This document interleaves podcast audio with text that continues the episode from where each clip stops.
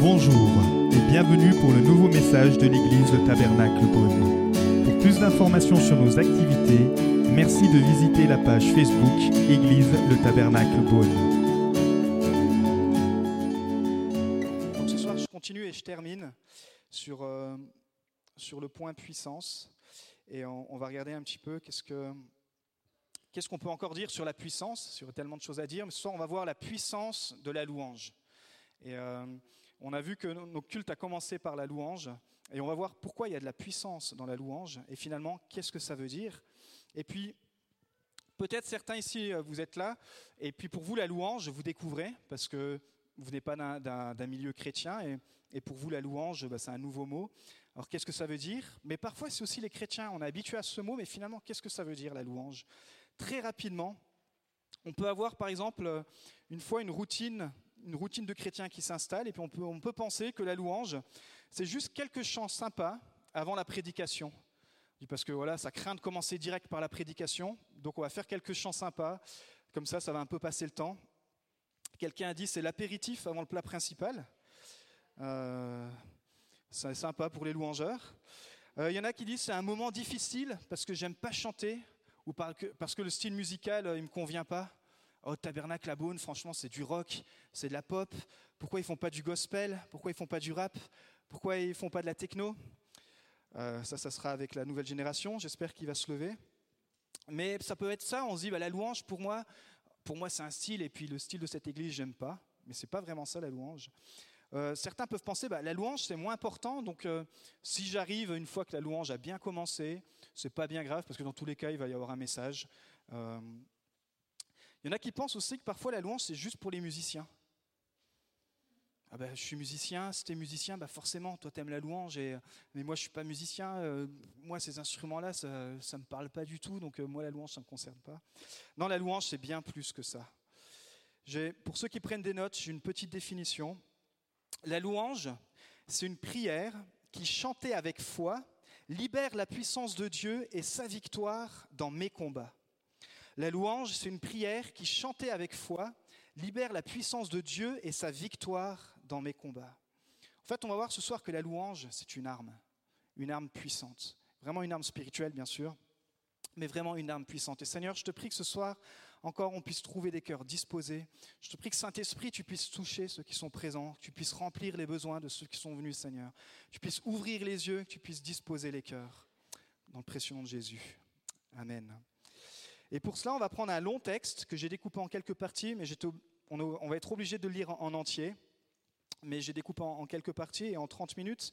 C'est un marathon pour moi ce soir, donc m'en veuillez pas si je risque de parler un petit peu vite. Mais voilà, on va prendre ce texte. C'est l'histoire de Josaphat. Et euh, on trouve cette histoire dans le livre des Chroniques, au chapitre 20. Alors, livre des Chroniques, oui, c'est un livre qui fait partie de la Bible. C'est dans l'autre partie de la Bible qu'on ne regarde pas souvent, qu'on appelle l'Ancien Testament. Euh, et des fois, c'est bon de se plonger parce qu'il y a des principes spirituels euh, à dégager. Alors, on va lire la, première partie. De Chroniques, chapitre 20. Après cela, les Moabites et les Ammonites, accompagnés de, de Maonites, marchèrent contre Josaphat pour lui faire la guerre. On vint annoncer à Josaphat Une foule nombreuse s'avance contre toi depuis l'autre côté de la mer, depuis la Syrie, et ils sont déjà à Tsatson Tamar, c'est-à-dire Engedi. Josaphat eut peur et décida de chercher l'Éternel. Il proclama un jeûne pour tout Juda. Les Judéens se rassemblèrent pour supplier l'Éternel. C'est même de toutes les villes de Juda que l'on vint pour chercher l'Éternel. Et avant d'aller un petit peu plus loin, j'aimerais vous présenter Josaphat. Dis à ton voisin Josaphat. Voilà, je vois dans les yeux de certains, ils disent mais c'est qui ce bonhomme? C'est pour ça on va un petit peu, j'ai essayé de tous vous récupérer là dans l'histoire. Donc Josaphat, c'est un roi, c'est le roi de Juda. Juda, qu'est-ce que ça veut dire? À l'époque, il y a un peu plus de, il y a environ 900 ans avant Jésus-Christ, donc il y a un peu plus de 3000 ans, Israël était divisé en deux parties, ce qu'on appelait Israël du Nord et l'Israël du Sud. Suite à une grande division qu'il y a eu dans la nation, le pays avait été coupé en deux. Tout ce que je vais dire ce soir concernant Israël, ça n'a rien à voir, je préfère le dire, avec ce qui se passe en ce moment. Voilà. Ça, c'est une histoire qui est réelle, mais qui s'est passée il y a 3000 ans. Ok, donc le, tout Israël étaient euh, divisés en deux royaumes, et puis ces royaumes étaient dirigés par des rois. Et notre ami Josaphat, c'est le quatrième roi sur une lignée de 20 rois qui vont régner sur la partie sud d'Israël. c'est comme si vous voyez la France, vous coupez, euh, vous dites où c'est le nord et où c'est le sud, et puis vous dites, bah, tiens, il y avait un roi pour le nord, un roi pour le sud. Donc Josaphat, c'est le quatrième roi qui arrive, qui succède à son père, et il va prendre en main le peuple euh, qu'on appelait donc le peuple de Juda. Ils avaient divisé, le nord s'appelait Israël et le sud Juda. Sur 20 rois qui vont en tout succéder la nation de ce royaume de Juda, seulement 4 vont être appelés de bons rois selon le cœur de Dieu. Et il est important de savoir pourquoi certains ont, été appelés de bons rois. Et du coup, Josaphat faisait partie de ces bons rois. Finalement, on pourrait dire c'est un, des rois qui a eu du succès. C'est comme si on pourrait dire, bah tiens, ça c'est le genre de leader chrétien qui a eu du succès par rapport à, tel autre chrétien qui n'a pas eu du succès. Et c'est parfois dur de définir c'est quoi le succès. Peut-être vous avez une définition par rapport à votre travail, par rapport à, la société, ce que la société dit, bah, le succès, c'est ça. Le succès, c'est peut-être une grosse voiture. Le succès, c'est d'avoir une grosse maison. Le succès, c'est d'avoir un gros compte en banque. Euh, le succès, c'est d'avoir les trois, grosse maison, grosse voiture, gros compte en banque. Euh, mais qu'est-ce que c'est le succès selon Dieu? Et on va voir comment Dieu décrit le succès. Il va résumer en fait la vie de Josaphat, de ce roi. Il va dire, il marcha sur la voie de son père Asa, il ne s'écarta pas, faisant ce qui est droit aux yeux de l'Éternel. En gros, à la fin de sa vie, il est rentré dans le règne, il avait 35 ans, il a régné 25 ans. À la fin de sa vie, le bilan de la bouche de Dieu, c'est ce roi-là a été un bon roi parce qu'il a utilisé ses dons, ses capacités pour diriger mon peuple dans les voies de Dieu.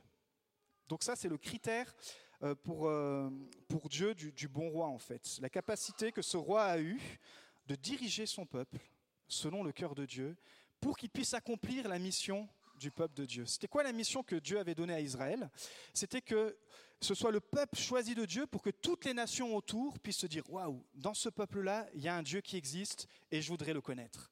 Donc, suivant le roi qui était euh, leader de ce peuple, bah, ils avaient plus ou moins, j'ai envie de dire, un bon témoignage. Il y avait les peuples autour qui disaient Oula, ce peuple, ils aiment Dieu, mais pourtant ils font des choses bizarres. Ou il y avait les peuples qui disaient, quand le roi était bon, ils disaient Waouh, j'ai envie d'être comme ce peuple, parce que ce peuple est, bon, ce peuple prospère. Ok? Donc le roi avait quand même une grosse, grosse responsabilité. Et puis je crois que quand on devient chrétien, on a tous cette responsabilité. Que vous, que vous soyez célibataire, que vous soyez en couple, que vous soyez euh, en recherche active, passive, euh, que vous soyez enfant, jeune adulte, nous avons la responsabilité et nous portons la présence de Dieu. Et nous avons la responsabilité de donner aux autres envie de connaître Dieu. Dieu nous fait confiance. Dieu te fait confiance. Oui, Dieu te fait confiance. Il dit, moi, je mise sur toi. Je mise sur un Love Kevin parce que je sais que dans cet enfant, ma présence, dans son quartier, à l'école, elle va attirer d'autres enfants, ils vont se poser des questions. Et c'est pareil pour chacun, chacun d'entre nous. Alors, aujourd'hui, comment on pourrait mesurer le succès spirituel? Jésus, il a, dit quelque chose d'intéressant dans Matthieu 10, 22. Il dit Vous serez détestés de tous à cause de mon nom, mais celui qui persévérera jusqu'à la fin sera sauvé. Ça, c'est le succès spirituel. C'est-à-dire, vous pouvez avoir la meilleure entreprise, la meilleure voiture, vous pouvez avoir sur le plan social, vous pouvez être très bien placé aux yeux de, vos collègues, on va dire même non-croyants, vous, vous pouvez être impressionnant, vous pouvez avoir une super place, mais selon le cœur de Dieu, ce qui compte, c'est la vie spirituelle. Et je ne sais pas ce soir dans quel état est votre vie spirituelle, peut-être vous débutez, peut-être vous avez fait des grands pas, peut-être vous avez euh, descendu quelques marches. Jésus il nous donne un challenge, il dit, vous serez détestés de tous à cause de mon nom, mais celui qui persévérera jusqu'à la fin sera sauvé. Et encore aujourd'hui, je trouve c'est assez facile de se faire des ennemis si vous commencez à parler de votre foi autour de vous. Euh, il se peut que vous trouviez des personnes qui soient ouvertes, mais très vite, si vous, vous donnez le nom de Jésus, euh, tout de suite, on va, on va commencer à prendre du reculon, on va commencer à se moquer de vous, on va dire, mais tu viens de quelle planète, toi? Euh, Il y a comme quelque chose anti-Jésus. Anti-Dieu, ça va, mais anti-Jésus. Vous pouvez parler de Dieu, ça passe. Et c'est pour ça qu'ici, on ne parle pas de Dieu, on parle de Jésus, fils de Dieu. Jésus qui est Dieu? Parce que vous allez pouvoir trouver toutes sortes d'endroits où on vous parle de Dieu. Mais celui qui est le chemin, la vérité, la vie, c'est Jésus. Et celui qui dérange, qui dérange encore aujourd'hui, c'est Jésus. Malgré tout, même si on est en train de vivre, on est dans une culture post-chrétienne, on voit que le christianisme a vraiment quitté l'Europe. Euh, on voit qu'il y a quand même, quand même une soif qui revient, même à travers les médias. Il y a certains films maintenant qui parlent de plus en plus de Dieu. Mais j'aimerais vous dire que euh, on est appelé à combattre notre culture, pas en la critiquant, mais en l'impactant, en l'influençant, pas en, nous mettant euh, tout seul dans notre coin, en allant sur une montagne, puis en s'enfermant dans une chambre, en disant bah, Moi, je ne veux pas être contaminé par le monde. Non, c'est pas comme ça qu'on va être une lumière. Mais c'est en étant au milieu des autres, en dire bah, Voilà, moi, comment je vis ma foi euh, et comment toi aussi tu peux la vivre. Ok, donc Josaphat, ce roi, n'était pas simplement un bon roi, mais il a été un bon roi. Pourquoi? Parce que ça a été un réformateur. Finalement, il a changé la culture qui s'était installée dans son pays. C'est le premier roi qui a lancé un programme national d'éducation religieuse. Il a dit là, je vois que, la religion est en train de, partir, donc il, a pris en place tous les, euh, tous les chefs religieux, il a dit maintenant on va mettre en place un programme religieux. Et donc toute l'éducation est partie de lui. Il a structuré le royaume juridiquement. En fait, il a aidé finalement le peuple à se rapprocher de Dieu. On va le voir plus tard par la prière, par le jeûne. Il a nettoyé aussi la plupart du pays de toutes les idoles. Euh, alors pourquoi nettoyer le pays des idoles? Si on se remet dans le contexte, les idoles à l'époque, ce n'est pas simplement qu'ils n'adoraient pas le Dieu d'Israël, c'est que ces peuples qui adoraient euh, de faux dieux, ils sacrifiaient des enfants pour calmer la colère des dieux. Et ça, dans le cœur du père, il disait, mais ça c'est, ça c'est horrible. Et je veux que Josaphat, tu, tu, tu détruises, tu détruises cela parce que comme Dieu dit, ce qui touche le plus son cœur, c'est bien sûr les enfants. Et, quand on parle des idoles dans la Bible, surtout dans le contexte de l'Ancien Testament, c'est pour ça que Dieu est très sévère contre les idolâtres, parce que derrière, il y avait des sacrifices, et notamment des sacrifices d'enfants, pour apaiser euh, une colère des dieux qui n'existaient pas. Euh, donc lui, Josaphat, il a quand même fait un nettoyage, même si euh, il n'a pas fait le nettoyage complet. Mais bon, il était, son cœur, c'était ça. Alors, on va se dire, purée, c'est un bon roi il a mis en place un système juridique, il a mis en place une éducation religieuse. Comment ça se fait que ce roi-là, tout à coup, il y a une guerre qui se déclenche contre lui? Pourquoi ce bon roi, tout à coup, il y a trois royaumes autour de, de Juda qui viennent lui faire la guerre? C'est ce qu'on vient de lire. Dieu, pour récompenser le cœur de ce roi, il avait mis une crainte autour des royaumes qui environnaient Israël. c'est comme si Dieu il, voyait, il voit un, leader euh, en France, il voit que ce leader a vraiment le cœur de Dieu, il dit tiens, pour que la France soit tranquille, je vais mettre une terreur autour de tous les autres continents et personne ne voudra attaquer la France. Là, c'est ce qu'il avait fait pour ce petit, euh, pour, pour, pour, Judas et pour, euh, pour Josaphat. Mais le problème, c'est que malgré que c'était un bon roi, Josaphat, il a quand même fait une alliance avec le mauvais roi de la partie du nord. Ok, vous me suivez? En fait, il a désobéi Dieu. Ils sont le roi du Nord l'appelle, ils, font un petit, euh, ils font un entretien et le roi du Nord dit j'aimerais qu'on puisse aller attaquer la Syrie. Et puis Josaphat dit attends, il faudrait quand même qu'on consulte l'Éternel.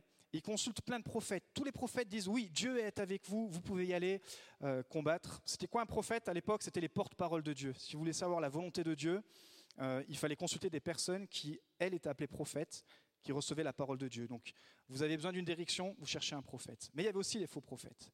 Et Josaphat le sent pas. Il dit, je la sens pas ton affaire. Appelle-moi le vrai prophète. Là, il y a Michée qui débarque. Michée, c'est aussi un prophète dans la Bible. Et lui, il rigole pas.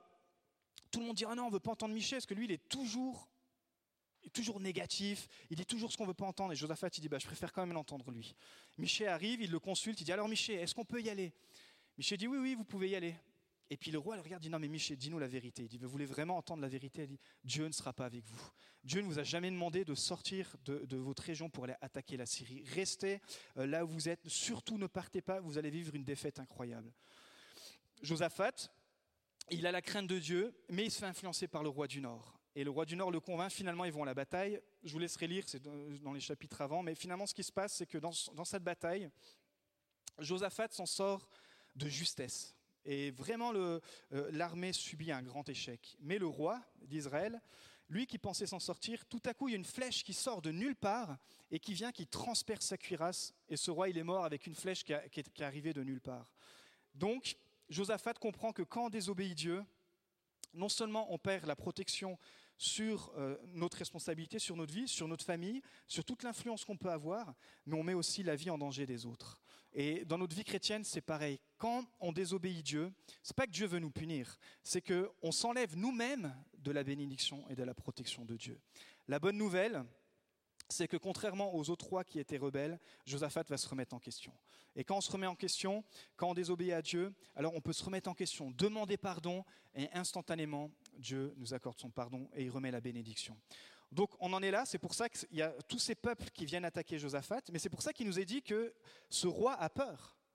Il a peur d'un nouveau combat parce que dans son dernier combat, il a subi un échec. Dans son dernier combat, tout le monde est revenu affaibli et se dit là, maintenant que j'ai désobéi, en gros, j'ai attiré la poisse. Vous savez, parfois on, dit que les chrétiens n'est pas superstitieux, mais euh, quand vous êtes chrétien puis que vous commencez à avoir des problèmes de voiture, euh, vous commencez à avoir des problèmes au boulot, vous, vous, êtes en train de vous regarder et dire mince, mais est-ce que j'ai pas péché? Est-ce que c'est pas de ma faute? Qu'est-ce que j'ai attiré? Je suis en train de m'attirer la poisse. Des fois, on pense un peu comme ça. Comme j'ai péché, ah bah forcément, il va m'arriver une tuile cette semaine. Donc lui, Josaphat, il était comme ça. Il dit on a déjà vécu une grosse défaite. Il, a vraiment peur. Mais on lui dit ils sont à 45 km de Jérusalem, donc ils étaient quand même assez proches. Mais ce qu'il va faire, il va avoir la bonne réaction. Il va appeler le peuple à combattre dans la prière. Josaphat, il va faire quelque chose d'incroyable il va faire une convocation nationale aux jeunes et à la prière. Il nous a dit que tout le monde, tout Judas avait bien compris que cette fois-ci, il fallait retourner près de l'Éternel, et tout le monde va venir pour jeûner et prier. Si vous n'avez jamais prié, euh, on peut vous aider à prier, et si vous n'avez jamais jeûné, je vous assure que ce n'est pas évident de jeûner, de vous priver de repas, de, vous contrir pour, euh, pour simplement être plus sensible, ressentir un petit peu plus de notre, notre faiblesse et puis euh, euh, s'intéresser peut-être plus aux choses de Dieu. Et là, c'est toute la nation. Imaginez-vous qu'en France, notre président déclare à cause d'une situation jeûne national prière. Et tout le monde se met en prière dans chaque village, dans chaque région, euh, le sud, le nord, l'est, l'ouest. Tout le monde se met à prier pour rechercher euh, l'éternel. Ce serait juste magnifique. Donc, en tant que chrétien, forcément, on vit des combats. Peut-être vous êtes, vous êtes là ce soir et vous êtes dans le combat. Peut-être vous êtes là ce soir et vous vivez une, crise au travail, une crise familiale, une crise peut-être sentimentale, une crise physique. Peut-être vous êtes dans, dans, un combat dans vos pensées. Peut-être c'est un combat qui traîne depuis longtemps. Et la question à se poser, c'est pas est-ce qu'en tant que chrétien, je vais avoir des combats, mais comment je peux réagir en tant que chrétien quand j'ai des combats?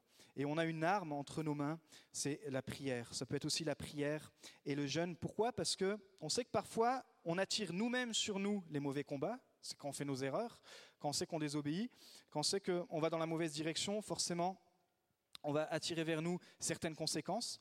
Par contre, on sait qu'aussi il y a le lion, le diable qui est appelé le lion rugissant, et qui est là pour détruire votre foi. Surtout si vous commencez votre foi. Il y a le diable qui est là qui va essayer de mettre toutes sortes de doutes. Et puis quand vous grandissez dans votre foi, eh ben, le, diable se transforme en gros lion. Et puis plus votre foi augmente, plus le lion il augmente. Et, euh, et au bout d'un moment, il faut sortir la lance et faire comme David, crac, allez tuer le lion. Ça va les enfants, je ne traumatise pas? Les armes avec lesquelles nous avons à combattre, dit Paul dans 2 Corinthiens 10.4, en effet, les armes avec lesquelles nous combattons ne sont pas humaines, mais elles sont puissantes, grâce à Dieu pour renverser des forteresses. Nous sommes en guerre spirituelle, mais pour cette guerre spirituelle, nous avons une arme spirituelle. Et euh, vous savez, Jésus, il a détruit la plus grande forteresse. Tout commence par là. Il faut toujours recommencer par le début, dire, bon ok, je suis dans le combat, euh, il y a toute la panique qui... Euh, parce que je suis dans le combat, j'ai la peur, mes pensées ne sont pas cohérentes, je me replonge. Qu'est-ce qui s'est passé, Seigneur? Je me rappelle que toi, tu as détruit la plus grande forteresse. La plus grande forteresse que Jésus ait détruite, c'était quoi? C'était à la croix, quand il est sorti vivant. Quand il est au tombeau, quand il est sorti vivant, et puis à la, croix, quand il est ressuscité. Il a littéralement enlevé la forteresse que le péché n'aurait plus de conséquences sur la nature spirituelle humaine. Ça, c'est la, la plus belle des victoires. Et, rien que cette victoire-là, ça nous rappelle qu'en Christ, c'est Christ vit en toi. Et quand tu reçois Christ, alors l'Esprit de Christ vit en toi, il te rappelle que lui, il a vaincu la mort. Lui, il a vaincu les ténèbres. Lui, il a vaincu la plus grande des forteresses. Il a vaincu le diable. Il y a aussi des combats qui se gagnent que par la puissance du jeûne et la prière. Un moment donné, les disciples ils vont arriver vers Jésus, ils disent, on n'arrive pas à libérer euh, cet enfant de, tous ses esprits. Puis Jésus va, les reprendre sévèrement. Il va dire, mais ce type d'épreuve, ce type de combat, ce type de, de maladie, ce type de, traumatisme, ce type de... Et puis vous pourriez mettre tout ce que vous voulez. Ça, ça se combat dans le jeûne et la prière. Et puis je ne sais pas si vous avez vu cette semaine, mais euh, Info Chrétien, de temps en temps, ils mettent des témoignages. Ils ont mis le témoignage de John Beaver. Je ne sais pas s'il y en a qui connaissent. C'est un, un auteur euh, avec sa femme vraiment, vraiment très connue, et puis euh, qui, ont, un gros ministère. Et puis il racontait que euh, avant qu'il soit chrétien, il était lié à la pornographie. Et puis quand il va devenir chrétien, Euh, il pensait que, vous savez, parfois on pense que quand on sort de l'eau, du baptême, eh ben, il y a tout qui reste en bas, et puis on devient pur, et puis, et en fait, bien sûr que non, parce que c'est la sanctification, c'est un chemin. Et il raconte qu'il luttait, puis ça le faisait culpabiliser, puis dans sa vie de chrétien, et puis même il, raconte, vous pourrez aller voir ce témoignage, même dans le début de son ministère, il était encore lié avec la pornographie. Il faisait les séminaires pour hommes, il faisait les séminaires sur tout, tout ce qui pouvait exister, surtout aux États-Unis, vous imaginez bien. Mais à chaque fois, il y avait des rechutes, et à chaque fois, il y avait ce lien. Puis à un moment donné, il dit dans le témoignage, il a compris que le Seigneur lui disait qu'il fallait qu'il fasse quatre jours de jeûne. Oups, quatre jours de jeûne et de prière pour lutter contre cette dépendance. Et puis il s'est mis pendant quatre jours. Et à partir de ce moment-là, il n'a plus jamais été atteint par, euh, euh, par ce type d'addiction.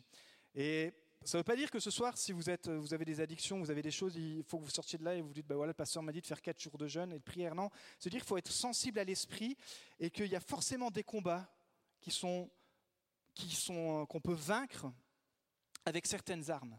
Il y a certains combats qu'on peut vaincre simplement par la prière et il y a d'autres combats par la prière euh, et le jeûne. Donc, on va voir que Josaphat va prier. Il faut quand même que je rentre dans mon texte parce qu'il fait 30 versets. Donc on va lire la suite du, euh, passage, puisque Josaphat va, rentrer dans la prière, et on va voir comment, selon sa prière, ce soir je vais vous donner très rapidement, euh, ce soir c'est louange et prière ensemble, si tu peux afficher la diapo euh, à partir du verset 5.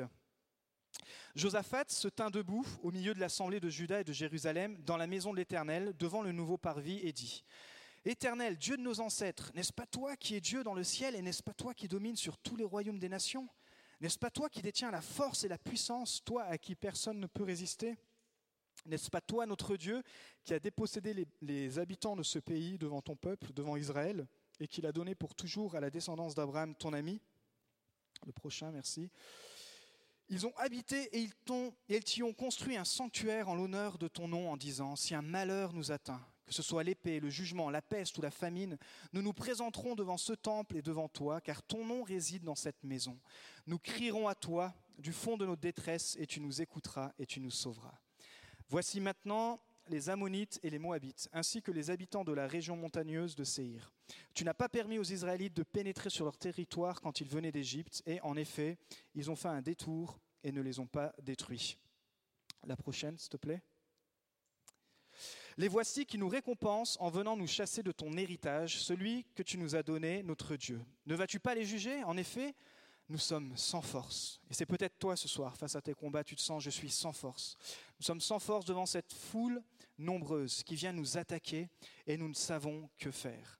Mais nos yeux sont sur toi.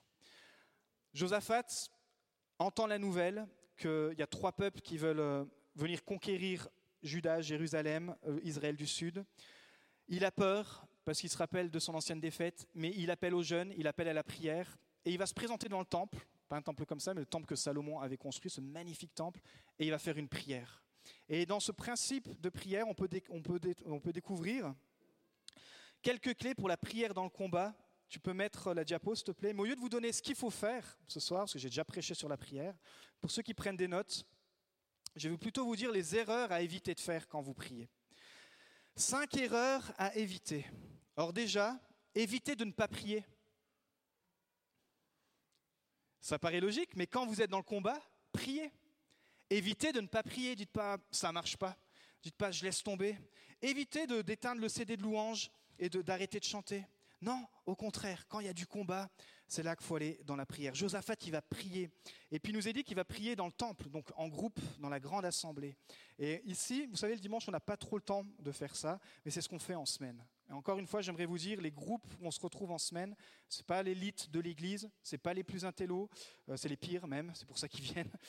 Euh, en semaine, déjà qu'il n'y a pas grand monde, ça va encore réduire ce soir. En semaine, j'aimerais faire un appel national. En semaine, le groupe, ça s'appelle Groupe Plus. Pourquoi? Parce que ça fait une croix plus, parce qu'on veut se rapprocher de Dieu et se rapprocher les uns des autres. On apprend à prier.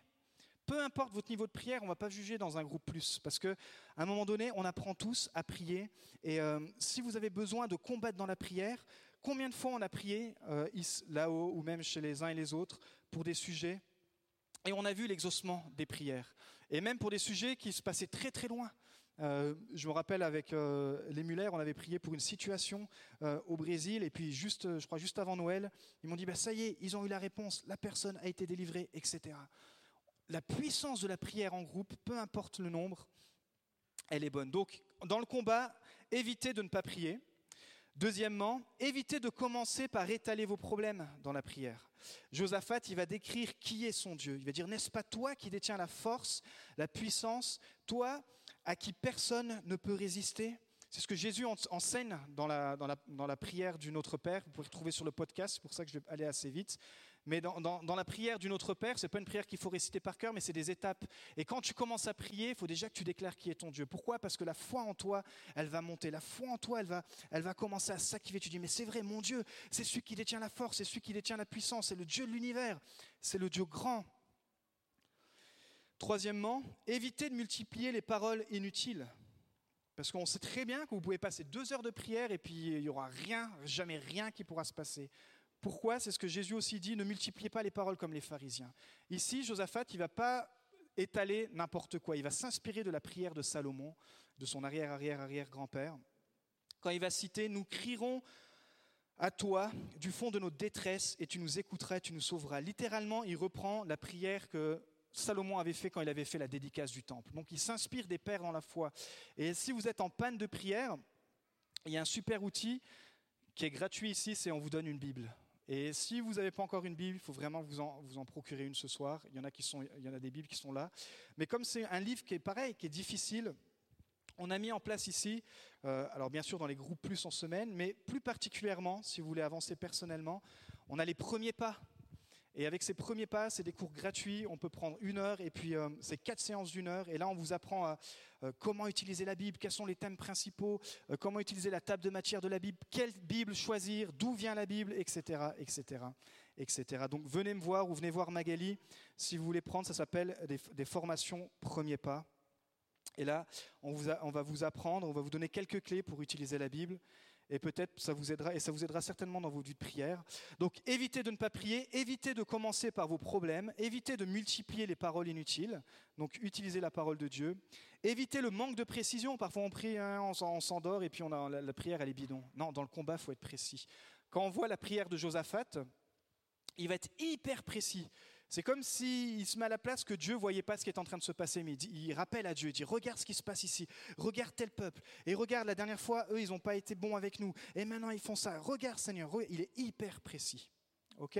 Donc peut-être vous êtes dans un combat, déclarez Seigneur, dis, bah, Seigneur, voici le combat, tu vois cette situation, je te prie d'intervenir, c'est peut-être pour votre, votre, famille, euh, décrivez exactement, dire Seigneur, interviens, interviens dans cette situation, soyez précis. Puis dernier point, évitez de garder les yeux sur vos circonstances. C'est toujours triste si vous sortez d'un moment de prière, pire que quand vous avez commencé votre, euh, votre, moment de prière. Mais ça arrive, ça m'arrive aussi, parce qu'on est, on est humain. Mais les clés qu'ici Josaphat nous donne, c'est que de fixer les yeux sur Jésus. C'est-à-dire qu'à la fin de la prière, les circonstances, le problème, les situations seront toujours là. Mais vous allez fixer vos yeux sur le Seigneur, sur la solution, et vous allez voir que les circonstances, petit à petit, euh, vont s'éclaircir. Donc il faut terminer en fait votre prière avec la bonne perspective. Le temps de prière dans le con, ou même le temps de louange, prière, louange, c'est pour vous aider à changer de perspective. Fixez les yeux sur Jésus. C'est pour ça que le culte, on commence par la louange. Parce qu'on veut que vos cœurs, euh, on arrive tous, euh, ça se trouve, il y en a même certains qui arrivent encore, ils sortent à peine de l'apéro. Donc il faut qu'on arrive tous à se concentrer pour dire, on va fixer nos yeux sur, euh, le Seigneur. Et puis 20 minutes, parfois, c'est pas évident pour fixer les yeux, surtout on ne connaît pas les chants, on n'aime pas le style, on n'aime pas les chanteurs, on a, il fait froid. Le but de la louange, c'est de nous aider, et de vous aider surtout, à fixer les yeux sur Jésus. C'est pour ça que souvent dans la louange, on demande au conducteur de, de conduire la louange, pas juste de chanter. Moi, je ne suis pas un chanteur, je suis un piètre chanteur, mais je suis un conducteur de louange. Moi, je ne chante pas des chants, euh, on va dire, euh, qui ne concerne pas le royaume de Dieu, parce que ce n'est pas mon don. Je ne vais pas m'amuser à chanter du Goldman, etc. Même si j'aimerais bien, pas, je n'ai pas un don de chanteur. Mais par contre, je sais conduire dans la louange. C'est-à-dire, vous, vous, vous amenez dans la louange, je dis, bah voilà, on est là, et si tu montes dans le bus avec moi, je t'emmène là-bas. Puis parfois, bah, on rentre, et parfois, on ne rentre pas. C'est ça la puissance de la louange. Pour que vous puissiez finir et puis arriver au, au moment du passage de la Bible, ce qu'on va étudier, avec une bonne perspective. Vous avez entendu ce qui a été déclaré pendant la louange, Dieu de miracles, Dieu qui peut faire infiniment de ce qu'on peut penser, Dieu qui ce soir va agir. Bah, ça attise notre foi. Ok, donc ne sous-estimez pas l'arme de la prière ou de la louange, bien sûr, dans le nom de Jésus. On continue, hein, parce que l'histoire, elle est longue. Vous êtes toujours avec moi dans l'histoire? On parle de qui? Ça va, ils sont là. 2 Chroniques 13 à 17. Donc il a fait sa prière, vous avez vu on en est, hein Josaphat peur, il prie, il déclare sa prière devant tout le monde, et voilà maintenant ce qui se passe. Tous les Judéens se tenaient debout devant l'Éternel, y compris les jeunes enfants, leurs femmes et leurs fils.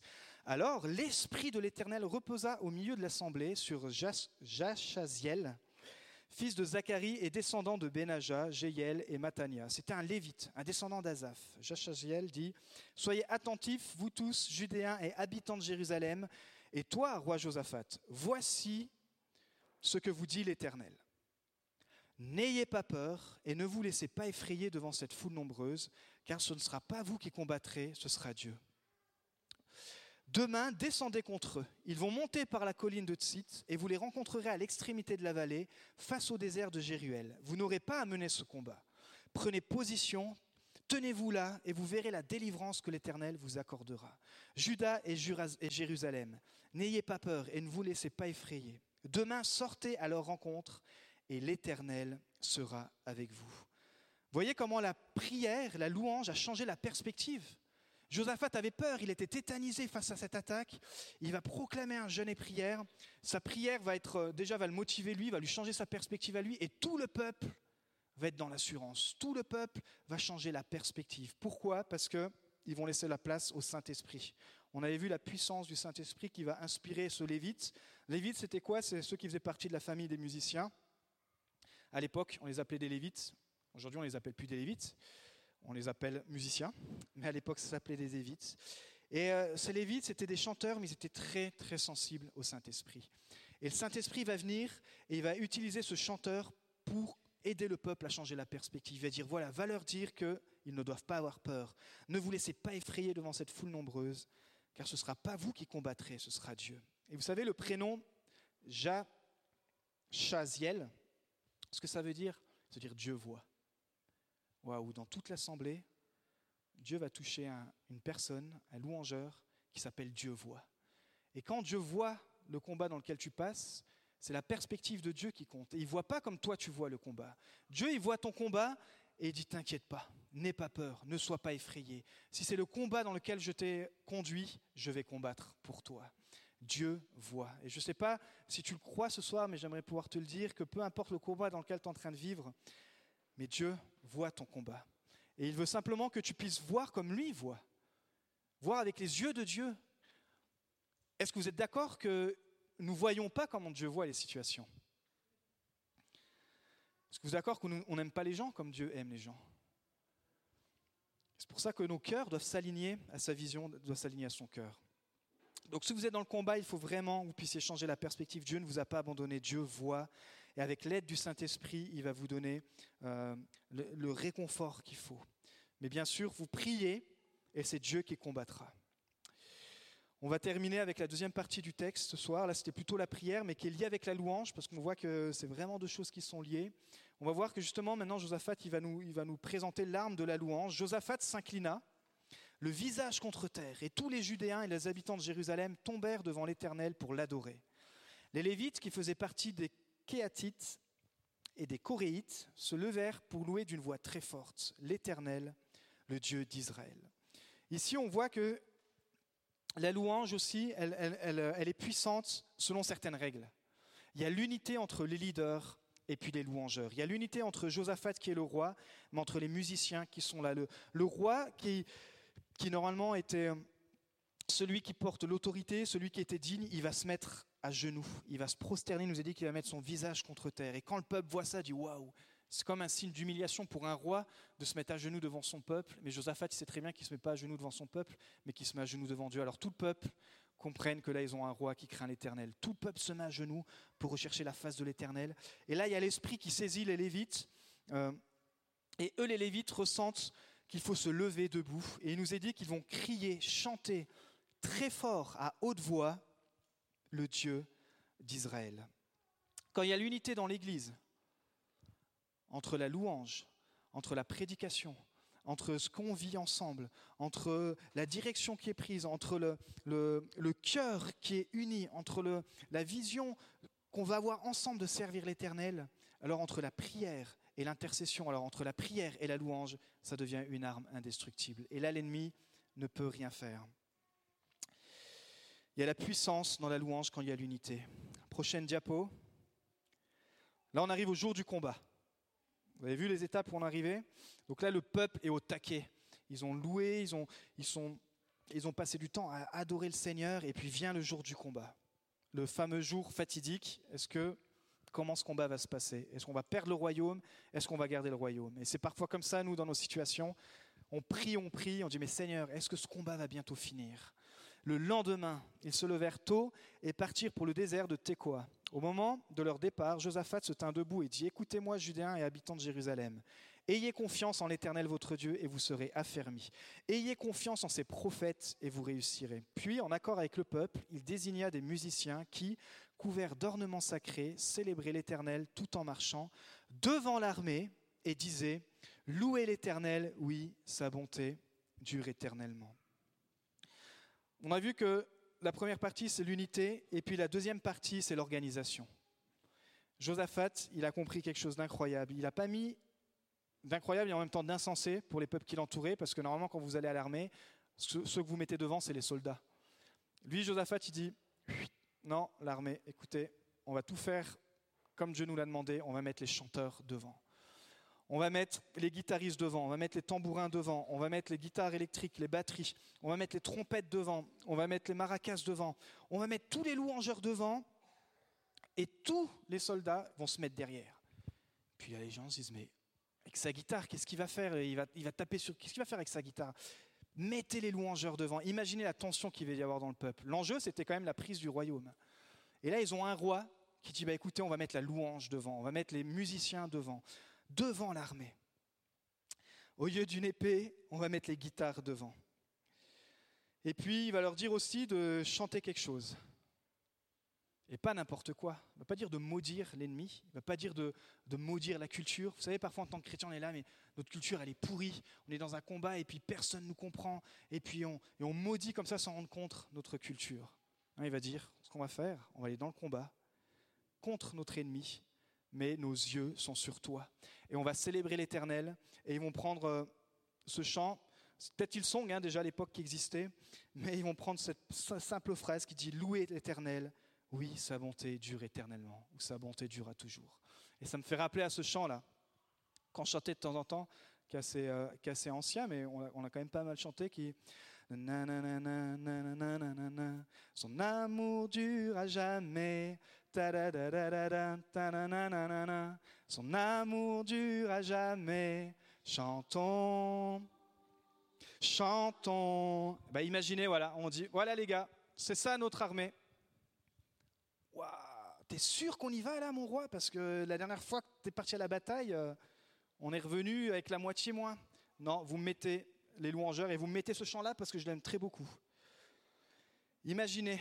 Et puis on pourrait croire que c'est une histoire. Mais j'aimerais vous dire que ce n'est pas une histoire inventée, c'est vraiment ce qui s'est passé. Et c'est pour ça qu'on peut en tirer des leçons spirituelles. La louange, c'est une arme. Et peut-être ce soir, vous êtes arrivé et vous peut-être vous n'aimez pas chanter, vous ne savez pas chanter. Quand vous chantez, il y, a, y, a, la pluie qui tombe carrément. Vous attirez les grenouilles quand vous chantez, tellement vous chantez n'importe comment. C'est pas grave. Continuez de chanter, continuez de fredonner quand vous allez au travail le matin. Son amour dure à jamais. Et puis si encore il y a un petit peu de quelques réflexes, ben, si vous klaxonnez, faites-le dans le tempo. Son amour dur. Et puis là, vous êtes là, Seigneur, je vais au combat et je me laisserai pas voler ma joie. Je vais au combat, je me laisserai pas voler ma paix. Je vais au combat, je me laisserai pas voler euh, ma force. On prend la prochaine diapo. Là, c'est incroyable. J'espère que vous êtes assis parce que c'est incroyable. Donc, deux chroniques 22-25, au moment où l'on commençait les chants des louanges, au moment où l'on commençait les chants et les louanges, l'Éternel plaça une embuscade contre les Ammonites, les Moabites et les habitants de la région montagneuse de Séhir qui étaient venus contre Juda. Et ils furent battus. Les Ammonites et les Moabites se dressèrent les uns contre les autres, région montagneuse, etc. Il lui même dit qu'ils cédèrent mutuellement à se détruire. Euh, la prochaine diapo. Lorsque les Judéens furent arrivés à un point de vue donnant sur le désert, ils regardèrent du côté de la foule et constatèrent que ce n'était plus, plus que les cadavres tombés à terre. Il n'y avait aucun rescapé. Josaphat et son peuple allèrent piller leurs dépouilles. Ils trouvèrent en abondance parmi eux des richesses, des habits, des objets précieux en ramassant, tant qu'ils ne purent tout emporter. Ils mirent trois jours pour procéder au pillage du butin, car il était considérable. Ça, c'était les lois de l'époque. Il hein. faut remettre dans le contexte. L'idée dans ce texte, c'est que au moment où ils ont commencé à chanter Ton amour, ils n'ont même pas eu besoin de, sortir une épée, ils n'ont même pas eu besoin de, se mettre en position de défense. Il nous est dit qu'ils étaient de l'autre côté de la colline, et en fait, littéralement, quand vous regardez, il y avait un petit chemin qui, traversait la, roche, et c'était le seul chemin d'où les ennemis venaient, et pour atteindre Jérusalem, c'était le seul chemin par lequel ils pouvaient passer. Donc en gros, ils étaient grillés, c'était ou les ennemis ou eux. Et quand eux, ils vont chanter, la louange va passer à travers ce petit chemin, va résonner, et l'Éternel va créer une embuscade, et entre eux, ça va créer la confusion. Ce qu'il faut retenir de, l'histoire vraie, c'est que Israël est sorti victorieux en chantant. Ils ont laissé les armes de côté, mais il y a de la puissance dans la louange. il nous est dit que finalement, la terreur de Dieu s'empara de tous les royaumes des autres pays lorsqu'ils apprirent que l'Éternel avait combattu contre les ennemis d'Israël. Je termine vraiment avec ceci, vous devez vraiment comprendre l'importance de la louange. Encore une fois, ce n'est pas juste une histoire de passer 15-20 minutes le dimanche ici. Euh, c'est pas juste, on fait 3-4 fois par an, on fait des soirées louanges. C'est pas juste parce qu'on aime bien chanter, mais parce qu'on croit vraiment qu'à travers la puissance de la louange, il y a des portes spirituelles, il y a des combats, même qu'on ne voit pas encore, mais il y a déjà des combats qui sont en train de se vaincre. Il y a déjà des situations qui sont en train de s'éclaircir. La dernière diapo, on va voir que la puissance de la louange continue jusque dans la vallée. Le quatrième jour, ils se rassemblèrent dans la vallée de Beraka et ils bénirent l'Éternel. C'est pourquoi ils appelèrent cet endroit vallée de Beraka, nom qui lui est resté jusqu'à aujourd'hui. Tous les hommes de Juda et de Jérusalem, avec Josaphat et leur tête, repartirent joyeux à Jérusalem, car l'Éternel les avait remplis de joie en les délivrant de leurs ennemis. Ils entrèrent à Jérusalem et dans la maison de l'Éternel au son des luttes, des harpes et des trompettes. Waouh! Vous savez, la vallée dans la Bible, c'est souvent représenté le lieu de combat. David disait, quand je traverse la vallée de l'ombre de la mort, je sais que tu es là. Et eux, dans la vallée où ils auraient dû perdre, dans la vallée qui aurait dû être appelée la vallée de la désolation, dans la vallée où il aurait dû y avoir tellement de, cadavres, dans la vallée où ils auraient dû repartir euh, blessés, abîmés, ils sont dans cette vallée en train de remercier le Seigneur que juste en, en ayant louant, en ayant loué, pardon, en ayant chanté, l'ennemi a été terrassé. C'est pour ça que cette vallée s'appelle la vallée de Beraka, qui veut dire reconnaissance.